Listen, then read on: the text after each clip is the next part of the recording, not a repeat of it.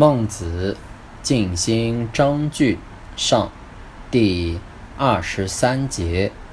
孟子曰：“益其田畴，薄其税敛，民可使富也。祀之以食，用之以礼，财不可生用也。